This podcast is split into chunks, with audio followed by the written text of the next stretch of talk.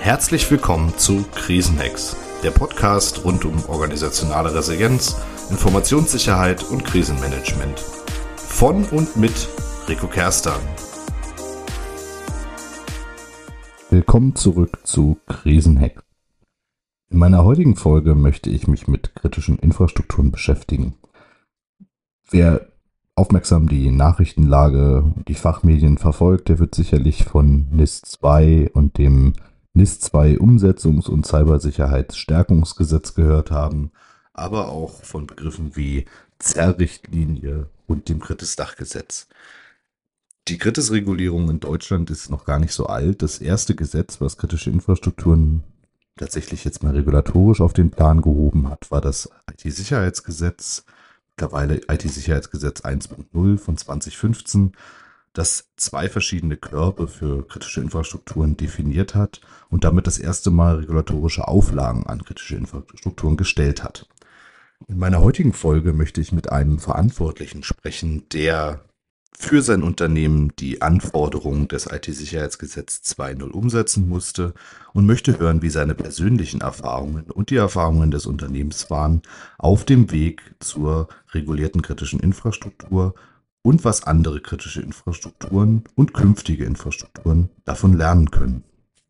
Ich finde es insbesondere deshalb wichtig, weil wir davon ausgehen, dass aktuell ungefähr 2000 Unternehmen in die unterschiedlichen Kritis-Sektoren fallen.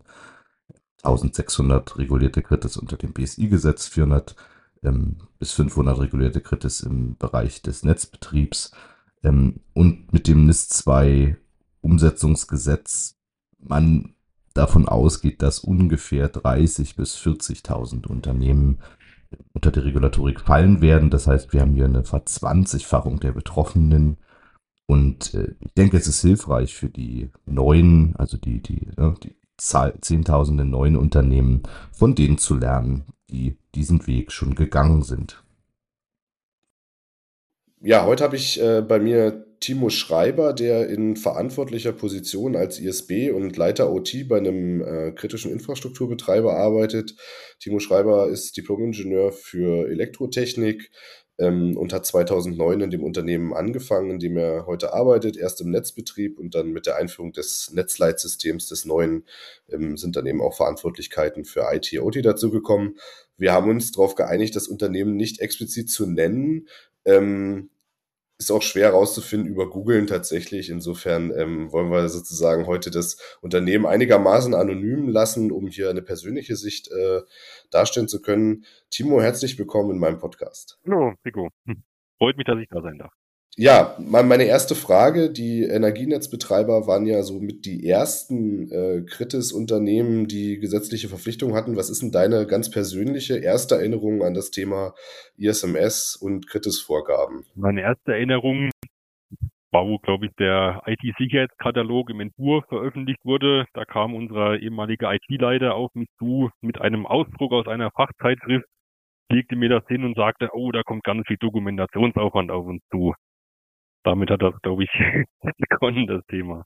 Wann war das ungefähr? Also wann habt ihr angefangen, euch mit dem Thema zu beschäftigen? Also angefangen haben uns äh, recht bei Zeiten, auch wirklich bevor der Katalog offiziell veröffentlicht wurde. Die Entwürfe waren ja schon damals einsehbar und wir hatten dann einen technischen Leiter, ähm, der hat auch damals schon so eine Art Informationssicherheitsausschuss ins Leben gerufen. Waren viele Vertreter aus dem Netzbetrieb, die jetzt einmal IT-Bezug ja so, so gut wie gar nicht hatten oder sich mit Informationstechnik wenig auskannten.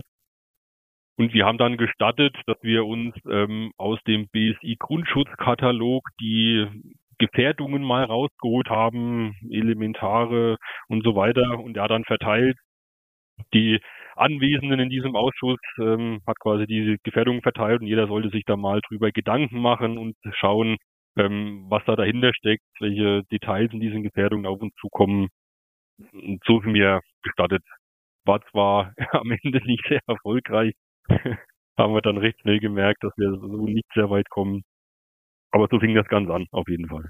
Das heißt, ihr habt als erstes mal eine Ehrenrunde gedreht und versucht, das selbst aufzubauen und dann war die Erkenntnis, das funktioniert so nicht, oder? Genau. Ist immer unser Bestreben gewesen, im Unternehmen vieles selbst zu tun. ich sag mal so, der Ansatz war auch nicht schlecht, um so ein bisschen in die Materie reinzukommen. Ähm, wir haben dann aber doch festgestellt, gesagt, wo der Katalog dann final war, wo dann die Normen ähm, konkreter wurden, ähm, dass wir da alleine nicht mehr weit kommen. Auch mit dem Weg, den wir eingeschlagen haben, ist zwar sicherlich ein Teil des Ganzen, aber so ein ISMS aufzubauen, wie es ja dann gefordert war, hat dann einfach nicht gereicht, das selber zu tun. War das jetzt wertvoll, dass ihr da so eine Ehrenrunde gedreht habt? Oder würdest du rückblickend sagen, klare Empfehlung wäre aus heutiger Perspektive lieber gleich jemanden dazu holen? Wertvoll dahingehend, dass wir gemerkt haben, dass es alleine nicht geht. Ähm, wie gesagt, sich mal mit gewissen Gefährdungen auseinanderzusetzen, auch mal in den BSI-Grundschutzkatalog zu schauen. Dahingehend war es okay.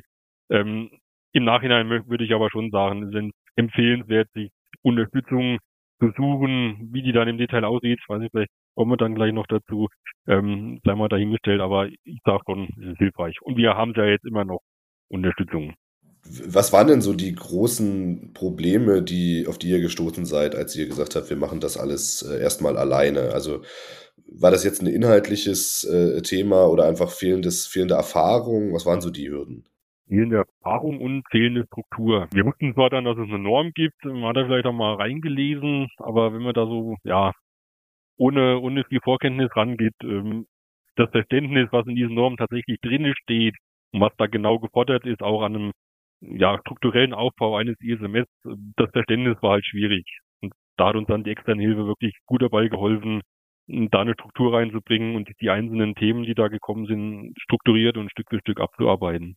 Okay, also es war tatsächlich auch ein bisschen Projektmanagement und, und Methoden-Know-how, was, was äh, dann notwendig war. Aus der Sicht heute, hat denn das äh, Thema ISMS und die Regulatorik, ähm, können wir vielleicht auch gleich nochmal im, im Detail drauf eingehen, weil das ist im Energiemarkt ja durchaus sehr komplex, was man da machen muss.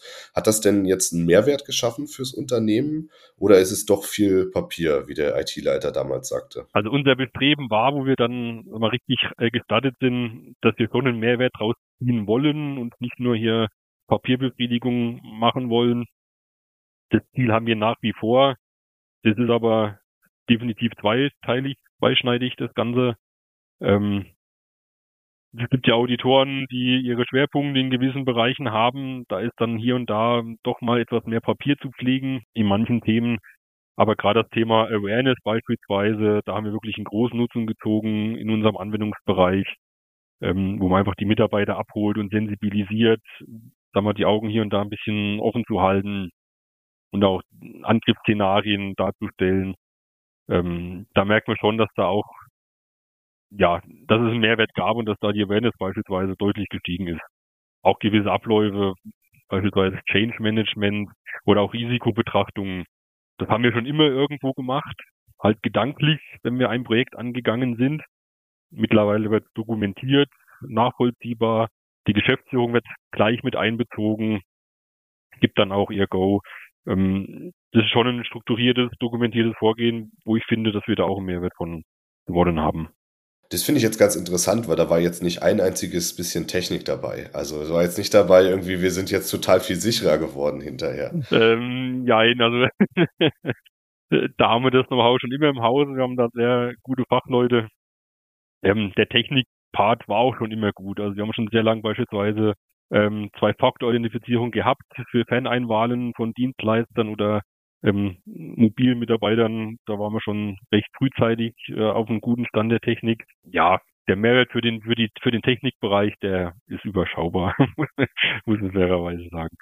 Du kennst ja jetzt auch so ein paar andere Netzbetreiber. Ähm, man kann ja immer nicht das große Bild zeichnen, aber würdest du sagen, das ist auch bei vielen so, dass man sagt, eigentlich haben die jetzt eher von man würde das ja so neudeutsch Governance äh, äh, partizipiert, also dass man jetzt Strukturen schafft und Prozesse baut und irgendwie revisionssicherer ist?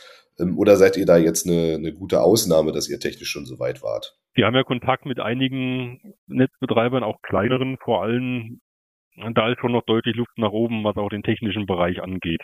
Die haben sich zwar jetzt auch viele Prozesse geschaffen, da ist aber, glaube ich, das, die tun sich mit dem Doing und das wirklich das Leben des ISMS schwerer. Und beim im technischen Bereich hängen hinten die noch äh, hinterher. Stellt mich hier und da tatsächlich fest. Okay, also seid ihr da tatsächlich eine rühmliche Ausnahme, dass ihr da einfach schon immer einen großen Wert auf Security gelegt habt und. Würde ich jetzt auch ganzerweise betätigen. Naja, ist ja, man kann sich ja auch mal selbst loben für seinen, äh, für seinen Ansatz. Wir können ja mal kurz darauf eingehen, ähm, um das den Zuhörern auch äh, verständlich zu machen. Die Energienetzkritis haben ja eine eigene Regulatorik. Die sind nicht über das BSI-Gesetz reguliert, sondern über das ENWG und müssen den von dir schon angesprochenen IT-Sicherheitskatalog ähm, erfüllen. Und seit letztem Jahr dürfen sie ja auch noch die Systeme zur Angriff Begriffserkennung machen, die dann wieder unter diese andere Logik, äh, nämlich diese BSI-Gesetzlogik fallen. Was, was macht denn das mit so einer Organisation? Ich meine, ihr seid jetzt nicht der kleinste Netzbetreiber, aber ihr seid jetzt auch nicht der größte Netzbetreiber. Ne? Also ein klassischer Mittelstand. Ähm, was macht das mit der Organisation, wenn da ständig von außen Anforderungen kommen? Unsere Größe schon kritisch betonen wir auch, und auch unsere Geschäftsführer betonen das äh, regelmäßig. Wir haben eine kritische Größe wo wir unter verschiedenste Regulatorien fallen, das jetzt äh, aus dem BSI oder NWG kommt, Bundesnetzagentur, die uns da geißelt, ähm, wo wir viele Dinge erfüllen müssen, aber noch nicht groß genug sind, um da eigene Fachabteilungen bilden zu können, die sich um diese ganzen regulatorischen Themen kümmert. Das ist meistens, äh, ja, nebenbei wird das erledigt von diversen Kollegen.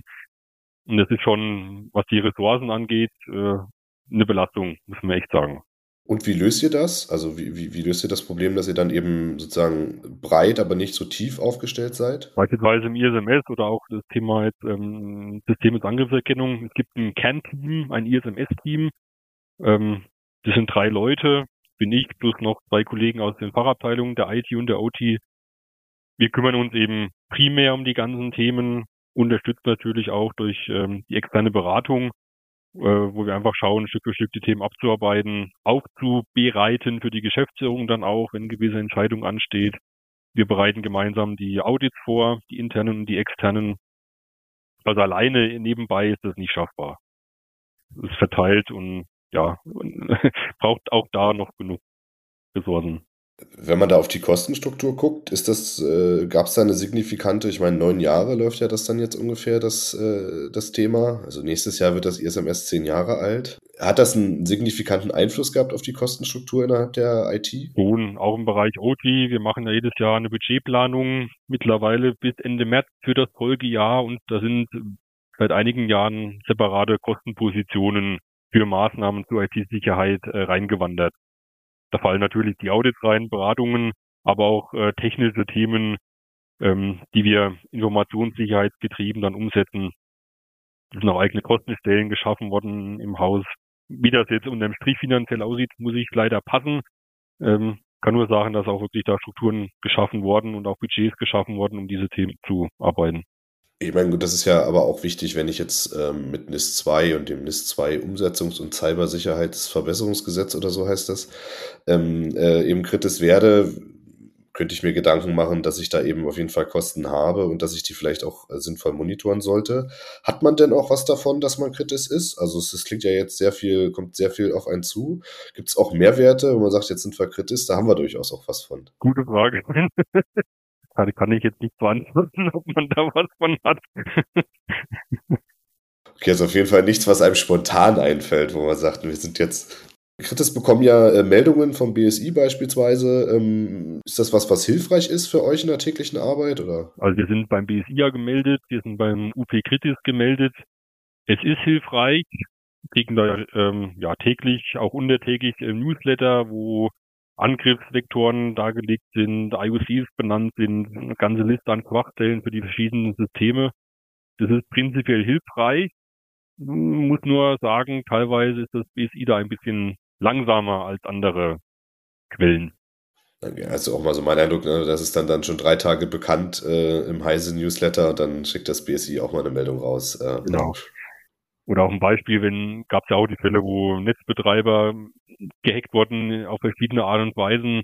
Da kam dann wirklich ein kurzes Sätzchen, ein Netzbetreiber in Süddeutschland wurde angegriffen. Hm. Wer war es, was ist genau passiert, dass man sich vielleicht da ein bisschen selber orientieren könnte, muss ich vielleicht jetzt irgendeinen Firewall-Port mal sperren, vorübergehen oder irgendwelche Systeme abschalten. Das kommt dann leider sehr verzögert erst bei uns an. Wir haben ja schon so ein bisschen über äh, finanzielle Aufwände gesprochen. Wie ist denn das mit den personellen Aufwänden? Was würdest du schätzen, wie viel ähm, wie viele Vollzeitäquivalente, wenn man das überhaupt so fassen kann, oder wie viele, wie viel Zeit fließt da vom Team in den Betrieb des ISMS? Wenn man alles mal zusammenfasst, ist es fast eine Vollzeitstelle für das komplette Jahr blockt.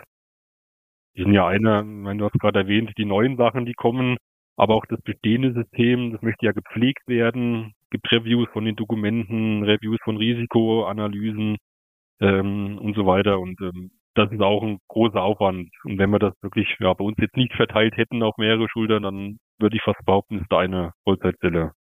Wie, wie teilt sich das auf? Also was ist dann so tägliches Doing und was sind so Audit-Vorbereitung, Audit-Begleitung, Audit-Nachbereitung? Also wie viel Prozent von dieser Vollzeitstelle würde auf was entfallen? Reichte Bauchschätzung. Also Review ist mittlerweile stimmt fast ein Drittel. Ne, je mehr Risikoanalysen man hat, desto mehr müssen auch gepflegt werden. Äh, Dokumente werden immer mehr, äh, die Normen sind überarbeitet worden, es gibt neue äh, Unterlagen, neue Dokumente, die geschaffen werden müssen. Ich denke mal, das ist mittlerweile schon ein Drittel Auditvorbereitung, dann auch etwas geballter, wenn das ansteht das andere Drittel. Der Rest sind dann ja neue Risikoanalysen, Change Management, ähm, gesagt, neue Forderungen umsetzen. So mal eine grobe Schätzung zumindest. Du hattest es schon so ein bisschen angeteasert, dass, äh, dass Auditoren durchaus unterschiedliche Ansichten haben. Ähm, ich bin ja auch Auditor, ne? insofern ich bin äh, kenne ja diese Rolle, aber mich würde mal die die Perspektive interessieren, wie wichtig ist denn das für den Kunden, welchen Auditor er hat und kannst du da Tipps geben für jemanden, der jetzt irgendwie vielleicht nicht ganz so zufrieden ist oder der überlegt oder kritisch wird und jemanden aussuchen muss? Was was wären so deine persönlichen Erfahrungen zum Thema Auditorenauswahl, Zertifizierungsstellenauswahl? Persönliche Meinung ist es sehr wichtig, äh, dass man einen ja, wie soll man sich ausdrücken, passenden Auditor findet. Äh, da haben wir leider negative Erfahrungen gemacht in den letzten Jahren. Äh, den Auditor, den wir jetzt haben, der ist sachlich, fachlich gut, normorientiert. Wir hatten leider in der Vergangenheit Auditoren, die ja abgespacede Anforderungen stellen, sich irgendwelche Kennzahlen oder Richtzahlen ausdenken, ne? wie viel Inzidenz brauche ich pro Mitarbeiter oder wie viel Risikoanalysen pro Mitarbeiter, ähm, die ja teilweise haltlos waren, die aber gefordert waren am Ende des Tages im Audit und dann man dann irgendwelche Abweichungen oder Hinweise sich eingefangen hat. Ähm, das war teilweise schon lästig und schwierig und führte auch zu Diskussionen.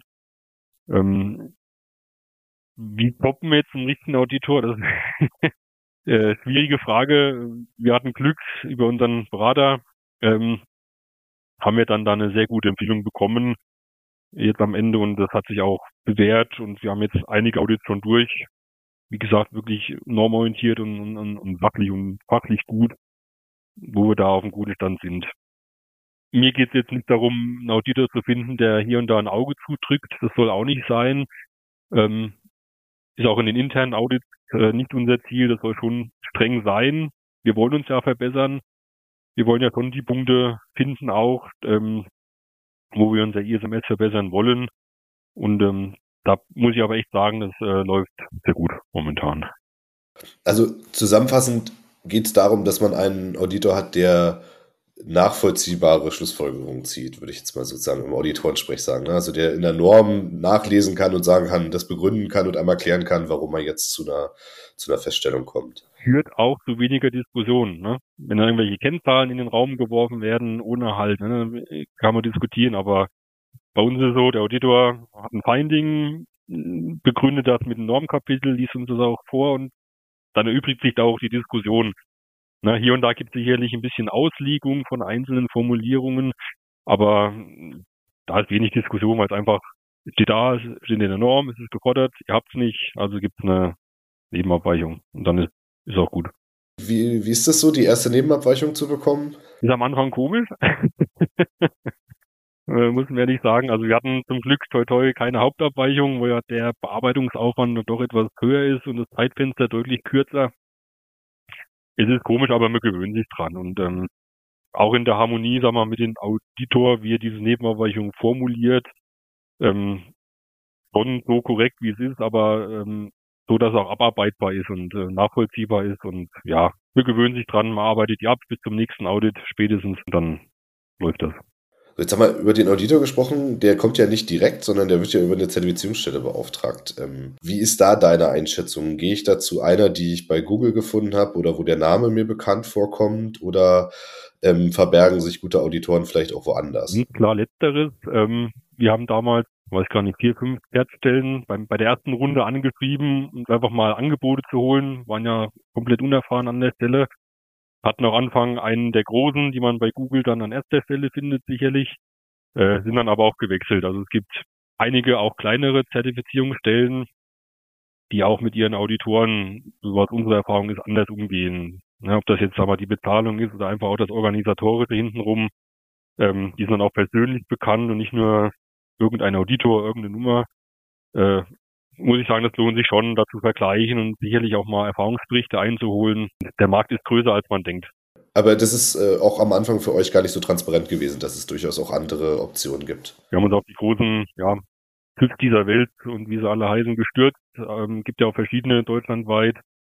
Ähm, haben uns aber jetzt auf eine kleinere Zertstelle da erstmal naja, ich glaube, das ist wichtig, dass man ähm, versteht, dass das eben ein wichtiger Sparringspartner ist und äh, wahrscheinlich der Preisvergleich zwischen den Zertifizierungsstellen hinten raus, wenn ich da nur, ich sag mal, Quatsch äh, im Bericht stehen habe, dann muss ich ja auch relativ viel Geld dafür ausgeben, den Quatsch abzuarbeiten. Das amortisiert sich dann im Zweifelsfall.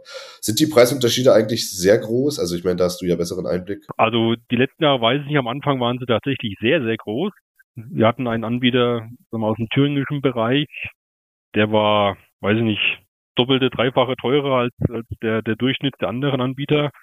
Gab da, oder es gibt ja ähm, Berechnungsformeln anhand der Mitarbeiter und anhand der, der Standorte, wo sich das berechnet. Denn ihre Formel war irgendwie anders.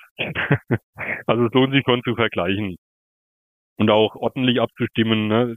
Gibt ja einen riesen Fragebogen, wo ich dann ausfüllen muss, ähm, was da alles wirklich rein muss, welche Standorte sind relevant, welche nicht. Äh, dass man das auch im Vorfeld ordentlich abstimmt und dann auch ähm, korrekt ausfüllt und auch belastbar dann, dann angibt.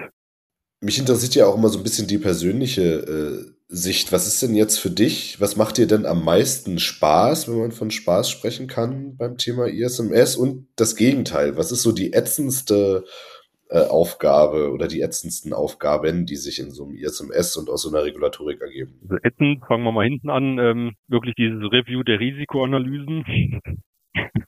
Äh, wir haben momentan ein Excel-Tool, vielleicht geht es woanders schöner, aber ja, weiß ich nicht, äh, die jedes Jahr durchzugehen oder alle drei Jahre, je nachdem welchen Zyklus man sich davor gibt, das ist schon nervig, muss ich echt sagen. Ähm, was mir Spaß macht, sind äh, Vorgabedokumente zu schreiben mittlerweile. ähm, da haben wir auch gelernt, vielleicht einen kleinen Exkurs mal an der Stelle. In der ersten Runde haben wir da einige Templates bekommen, die haben wir dann angepasst und ausgefüllt. Ähm, da muss man eben gucken, dass man wirklich das so formuliert, wie es auch in der Realität umgesetzt wird. Das haben wir aber in den letzten Jahren viel angepasst, wirklich dann die Vorgabedokumente, die Richtlinien so geschrieben, wie wir es auch tatsächlich tun, wie wir es leben, wo dann auch im Audit wirklich nachweisbar ist, hier steht die, Anforderungen, hier ist der Nachweis dafür, ähm, das passt und das macht dann auch Spaß, wenn man merkt, das, was ich irgendwo dokumentiere, was ich niederschreibe, es wird auch gelebt, da hat auch der Auditor dann wenig äh, Spielraum, da irgendwas zu finden. Und ja, das macht Spaß und auch wirklich die, die zunehmende Awareness-Steigerung bei den Kollegen. Es war auch sicherlich hier und da trocken, die äh, Schulungen, die da stattfinden. Aber man merkt einfach in den Hinweisen, in den Anrufen, in den Nachfragen, die man bekommt, dass da einfach mehr mitgedacht wird und ähm, ja, viele Hinweise einfach mittlerweile da ankommen bei uns. Das äh, finde ich einen ganz äh, wertvollen Hinweis. Äh, kann ich auch aus der Auditorensicht nur unterstreichen. Man will ja keine Luftschlösser sehen, sondern wirklich die eigenen Vorgaben. Ähm, das, also wenn ich halt eine schlechte Passwort-Policy habe, dann kann ich die trotzdem aufschreiben und den Rest mache ich übers Risiko. Das ist, glaube ich, wirklich wichtig zu erkennen, weil das führt zu weniger Kampf. Ja. Hätte ich vielleicht noch einen, Entschuldigung, So ein Gerne. Hinweis an unsere Zuhörer an der Stelle, ähm, gerade wenn man auf der Suche ist nach äh, einem Berater, da hatten wir damals auch einige in der Auswahl und da gab es Firmen, die hätten einen für ein paar hundert Euro einen Riesensatz Templates äh, beschafft und haben gesagt, innerhalb von sechs Wochen habt ihr ein ISMS stehen. Sicherlich schnell gemacht, aber da kommen wir genau an den Punkt, das, was in diesen Templates dann steht, und wenn ich nur dann oben meinen Firmennamen reintrage, das ist ja dann total entfernt von dem, was tatsächlich im Unternehmen umgesetzt wird. Und da möchte ich gerne ein bisschen zur Vorsicht raten, genau anschauen, ähm, was die anbieten, die, die Beratungsfirmen, und dann das suchen, was fürs Unternehmen dann am besten passt. Was wäre denn so ein realistischer Umsetzungszeitraum? Also wie lange habt ihr gebraucht, um das ISMS von äh, der ersten, von dem ersten Zeitungsartikel äh, bis zur Zertifizierung umzusetzen? Alle ersten Zeitungsartikel, boah, da waren es bestimmt zwei Jahre in Summe. Wie gesagt, wir sind ja erst selber gestartet, haben dann gemerkt, wir brauchen Unterstützung. Das hat auch ein bisschen gedauert, den richtigen zu finden. Und ab dann Stadtberatung hat auch über ein Jahr gedauert. Bis wir dann wirklich das ISMS so den hatten, dass wir zertifizierungsfrei waren.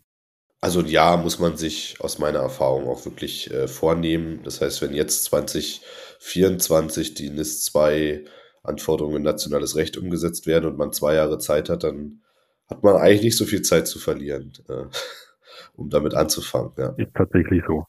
Man macht ja halt auch zumindest bei uns nebenbei und das muss man einfach berücksichtigen, dass man sich ja nicht nur 100 Prozent dann um die Themen kümmert, sondern das zusätzliche Aufgaben.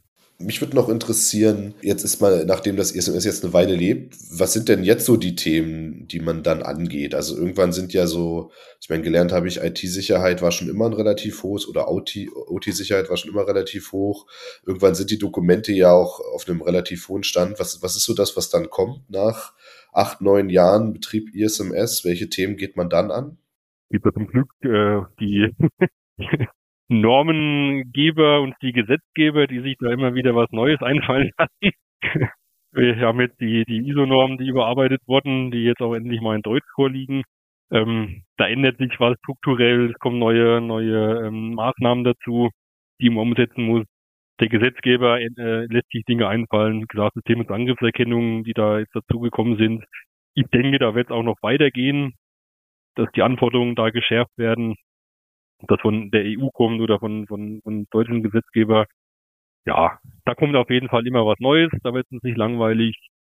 Und wenn man wirklich mal das ISMS eine Zeit betreibt und man wächst ja mehr und mehr rein, kriegt Erfahrung, ähm, kommt man dann auch an den Punkt hier und da was zu optimieren. Also Review ist mal ein bisschen ähm, die Zeiträume vielleicht anzupassen, mehr zu verteilen über den äh, Zertifizierungszyklus. Ähm, Dokumente so anzupassen, dass sie noch etwas äh, pragmatischer sind, trotzdem aber die Norm erfüllen, beispielsweise und so weiter. Jetzt bin ich, äh, also ich habe zwei Fragen noch zum, zum Schluss. Ähm, eine wäre, wir gehen jetzt zusammen nach Berlin und treffen da Frau Faeser und äh, die fragt dich, Mensch, Herr Schreiber, Sie als Praktiker, ähm, das ist ja total gut, mal mit Ihnen zu sprechen. Wie sinnvoll ist denn das eigentlich, was wir da machen, mal so ganz kritisch betrachtet? Also wie viel Sinn ergibt diese ganze Regulatorik und auch das Draufpacken von weiterer Regulatorik? So aus einer ganz persönlichen, ist ja Meinung dann, ja. Also meine Meinung ganz persönlich, ähm, die Sinnhaftigkeit einzelner Forderungen muss man echt in Frage stellen, tatsächlich. Wir haben es ja vorhin auch gemacht, der Mehrwert, der ist nicht immer gegeben auch jetzt Systeme zur Angriffserkennung, da wurde ja eine Orientierungshilfe herausgebracht, die ja für alle galt, die aber Forderungen enthielt, die auch gespaced sind, die sich gerade auch kleinere Stadtwerke oder Netzbetreiber, die, die können das gar nicht umsetzen, weil die vielleicht das Know-how nicht haben oder auch die finanziellen Mittel gar nicht haben. Aber es stand halt drinne. Ähm, und auch, ja, in den Normen gibt es hier und da Punkte, wo man denkt, äh, bringt das jetzt wirklich einen Mehrwert, wenn ich das noch mache? Ja, muss man echt mal kritisch äh, sagen, ist hier und da überreguliert an bestimmten Stellen. Okay, ne? also vielleicht hört es ja Frau Faeser, ich, ich, befürchte nicht, aber äh, die, die letzte Frage, die ich stellen würde, ist äh, gleiches Szenario, wir laufen über die Straße und da kommt jetzt äh, am besten Fall ein Geschäftsführer eines Unternehmens, was künftig unter die äh, Kritis-Regulatorik fällt. Ich meine, jetzt haben wir den NIS-2-Aspekt, also so, ne, das sollen ja 30.000 Unternehmen werden. Was wären denn die Tipps, die du geben würdest aus der Erfahrung heraus, wie er das Thema angehen soll? Auf jeden Fall nicht wegreden oder kleinreden, was hier und da passiert oder vor sich hinschieben. Ne? Wir haben ja noch zwei Jahre Zeit oder sowas. Ähm, der Endtermin kommt. Man muss ja berücksichtigen, ich muss ja mein System aufbauen, mein ISMS Und dann brauche ich auch noch genug Zeit, einen Auditor zu finden, die Terminierung, wenn es wirklich Stichtage gibt. Ähm, das sollte man auf jeden Fall im Auge behalten. Einen fähigen Mitarbeiter sicherlich suchen im Haus, der das äh, koordiniert und sich auch offen zeigen, wirklich sich externe Hilfe zu holen. Vielleicht auch gemeinsam mit Partnerunternehmen. Gibt ja viele, die da in kleinen Verbünden sind oder sowas, wo man auch ähm, ja gewisse Aufgaben vielleicht bündeln kann, kooperieren kann, wären so Empfehlungen. Das ist doch nicht meine letzte Frage gewesen, aber fähiger Mitarbeiter ist, äh, wen, wen wähle ich da? Der äh, jemand, der viel Ahnung von IT hat, der, der zuletzt am Kopierer ist, oder was wäre so, wen würdest du jetzt wählen aus der Retroperspektive? Wer kann so eine ISB-Funktion übernehmen? ITler sein im Kern schön wert, wenn gewisse Kenntnisse in verschiedenen Bereichen sind. Wenn ich jetzt mal, sag mal, mich betrachte, ähm, ich habe ja mit dem Netzleitsystem angefangen, als ich hier ins Unternehmen gekommen bin, habe da schon auch den Einblick in die OT-Welt, in die Steuerungswelt bekommen intensiv. Das war sicherlich ein Vorteil, das hilft auch, um das Verständnis zu haben über dieses ganze System und wo wirkt das rein, wie ist mein Anwendungsbereich. Da dient das schon, wird auch helfen, auf jeden Fall, sich mal eine ähm, Schulung äh, zu gönnen zum Thema ISO-Norm. Ich selber habe die äh, 27001 Foundation und Officer Schulung gemacht, damals mit Kollegen zusammen, ähm, um auch einfach da das Gefühl für die Norm mal zu bekommen. Wie lese ich das? Äh, was steht da überhaupt drin? Wie sind die aufgebaut? Ähm, das hilft schon. Also es wird keiner vom Himmel fallen, der das alles kann. Da ist eine Mischung aus jemandem, der wirklich sagt, ein bisschen Erfahrung mitbringt, plus Qualifikationen. Da denke ich mal sinnvoll. Aber das ist ja versöhnlich, das heißt, ich muss jetzt nicht meine eh schon knappen und äh, irgendwie vielleicht auch überforderten oder nicht überforderten, sondern überarbeiteten IT-Ressourcen dafür nehmen, sondern ich kann jemanden nehmen, der vielleicht Projektmanagement gemacht hat mit IT-Bezug und irgendwie so einen grundlegenden Überblick hat, ähm, der das machen kann. Die sind jetzt auch nicht rarer, die Leute, aber zum Beispiel, ich meine, man kann sich auch einen Informationssicherheitsbeauftragten einkaufen, einen externen. Da muss man nur gucken, dass der nicht zu weit weg ist dann von den Unternehmensprozessen. Es gibt auf jeden Fall Lösungen, die man auch intern schaffen kann. Ähm, ich denke, das ist ja vielleicht auch ein, ein, guter Ausblick. Timo, vielen Dank für, deine, ähm, für deinen Einblick und deine ganz persönlichen Erfahrungen im Umgang mit Kritisregulatorik. Ich fand es total spannend und habe auch einiges gelernt in dem Gespräch und vielleicht hören wir uns ja mal zu einem anderen Thema bald wieder. Sehr gerne. Soweit mein Interview mit Timo Schreiber. Was habe ich aus dem Gespräch mitgenommen? Zunächst mal ähm, fand ich die Beschreibung, dass äh, das Unternehmen hier selbst gestartet ist und dann ähm, gescheitert ist, relativ hilfreich. Ich fand auch eine Sache, ähm, die ich in der Praxis häufig sehe, nämlich das ähm, Mappen von G0-Gefährdungen auf irgendwelche Assets und irgendwelche kryptischen Risiken, die dann entstehen, insofern spannend, weil ich das äh, auch heute noch, auch nach so langer Zeit, nachdem äh, Netzbetreiber reguliert sind, äh, ab und an sehe. Ähm, die Unternehmen völlig verzweifeln an, an dieser Methodik. Ähm, da kann man wirklich nur empfehlen, sich an, von Anfang an einen Partner zu suchen, der ein ISMS aufbaut, was zur Organisation passt und was dann am Ende dann auch irgendwie Mehrwerte bringt. Ähm, was denke ich klar ist, ist, dass man sagen muss, man braucht eben eine gewisse Methoden- und Normkompetenz, aber auch Projektmanagementkompetenz, um eine Organisation hier innerhalb von ähm, doch anspruchsvollen Zeiträumen durch so ein Projekt zu lotsen. Und die Zeit ist kürzer, als man denkt. Und wir haben gelernt, die Organisation hier brauchte ungefähr zwei Jahre, ähm, wobei man dann nach dem Finden des Beraters nochmal ein Jahr brauchte. Ähm, und ein Jahr ist eben eine, schon eine relativ anspruchsvolle Zeit, um doch grundlegende Änderungen in Teilen in so einer Organisation zu vollziehen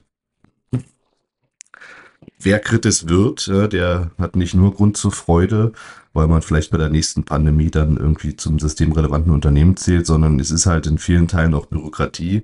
Ähm, je nachdem, wie die Organisation heute schon aufgestellt ist, kann es eben sein, dass auch die Mehrwerte, die dadurch entstehen, technischer Art eher gering sind. Ähm, da hilft dann vielleicht eher eine positive Einstellung zu den Änderungen und zu sagen, naja gut, wir müssen es jetzt tun. Ähm, vielleicht können wir da noch was mitnehmen und umso mehr ist es, glaube ich, wichtig, sich dann auch äh, Prozesse aufzubauen, die in der Organisation ähm, irgendwelche Mehrwerte bringen. Also Risikoanalysen, wo man hinterher auch wirklich weiß, aha, das ist unser Risiko, das ist unser Problem. Wir haben bewusst entschieden, dieses Risiko einzugehen oder wir haben hier eine Dokumentation, dass wir dieses Risiko nicht eingehen wollen. Ähm, und das ist glaube ich, dann vielleicht hilfreich, ja, auch wenn äh, Timo Schreiber hier gesagt hat, er muss äh, ständig Risikoanalysen ähm, reviewen, ähm, äh, umso mehr. Ne? Also umso weniger sinnvolle Risikoanalysen ich habe, umso weniger Spaß erfüllt wird diese Tätigkeit sein. auf der anderen Seite gibt es eben auch trotz der ähm, Bürokratie, die hier entsteht, durchaus positive Aspekte. Zum Beispiel kann es helfen, einfach die äh, Strukturen für Änderungen und Projekte in der Organisation generell zu verbessern und einfach mehr Transparenz ähm, da reinzubringen. Und ähm, bei vielen Organisationen, ich war jetzt hier natürlich spezifisch, führt es sicherlich auch zu einer Erhöhung der IT-Sicherheit, äh, wenn man die sich auf diesen Weg macht. Eine ganz wichtige Botschaft finde ich die Tatsache, dass es durchaus wichtig ist, sich Auditoren auszuwählen, die zu einem passen, ähm, was nicht bedeutet, dass sie irgendwas durchwinken, sondern die eben zu der Denke der Organisation passen und vor allem die nachvollziehbare Schlussfolgerung ziehen und ich denke, was wir hier gehört haben, ist, dass man durchaus auch mal sagen kann, wir würden gerne mal jemand anderes ausprobieren, vielleicht auch mal die Zertifizierungsstelle wechseln und schauen, dass man eben ähm, dort jemanden findet oder zwei Partner findet, also Zertifizierungsstelle und auch Auditoren, die ähm, auf dem Weg äh, genauso begleiten wie der Berater. Denn ähm, am Ende ist es hier eine gemeinsame Aufgabe, das ganze System nach vorne zu bringen. Und eine Sache, die ähm, meiner Erfahrung nach auch nach ein paar Jahren Betrieb eines Managementsystems immer ansteht, ist mal das Thema Dokumente entschlacken. Ähm, mal schauen, dass man das der Realität anpasst, nicht so viele äh, Luftschlösser baut, sondern wirklich das abbildet, was man hat. Und da haben wir gehört, das kann dann sogar zu ähm, fast schon spaßigen Aufgaben führen, wenn man sieht, dass das, was man sich ausgedacht und niedergeschrieben hat, eben auch in der Organisation gelebt wird. Gleiches gilt eben dann, äh, dass man einen Berater findet, der, der hier eine Methodik hat und der, der die Organisation versteht und gemeinsam mit einem den Weg geht. Ja, soweit die heutige Folge. Ähm, für alle künftigen Kritis-Betreiber hoffe ich hilfreich. Wenn sie nicht hilfreich war, freue ich mich über Anregungen und Kritik. Ich freue mich auch über Nachrichten, wenn sie hilfreich war. Ähm, gern an redaktion.krisenhex.de oder eine private Nachricht auf LinkedIn. Dort heiße ich Rico Kerstern. Ich freue mich auch über Anregungen, welche Themen wir hier aufgreifen sollen und welche ähm, Interviewpartner vielleicht äh, ich mal ansprechen sollte, um mit denen das ein oder andere Thema zu diskutieren. In der nächsten Folge spreche ich mit einem Berufspiloten der Lufthansa, der zwischenzeitlich auch mal einen Abstecher als Informationssicherheitsbeauftragter in einer Organisation gemacht hat und werde mit ihm darüber sprechen, was man aus der Luftfahrt eigentlich lernen kann für das Krisenmanagement in Organisationen. Ich freue mich darauf und ich freue mich auf die nächste Folge mit euch und Ihnen. Auf Wiederhören.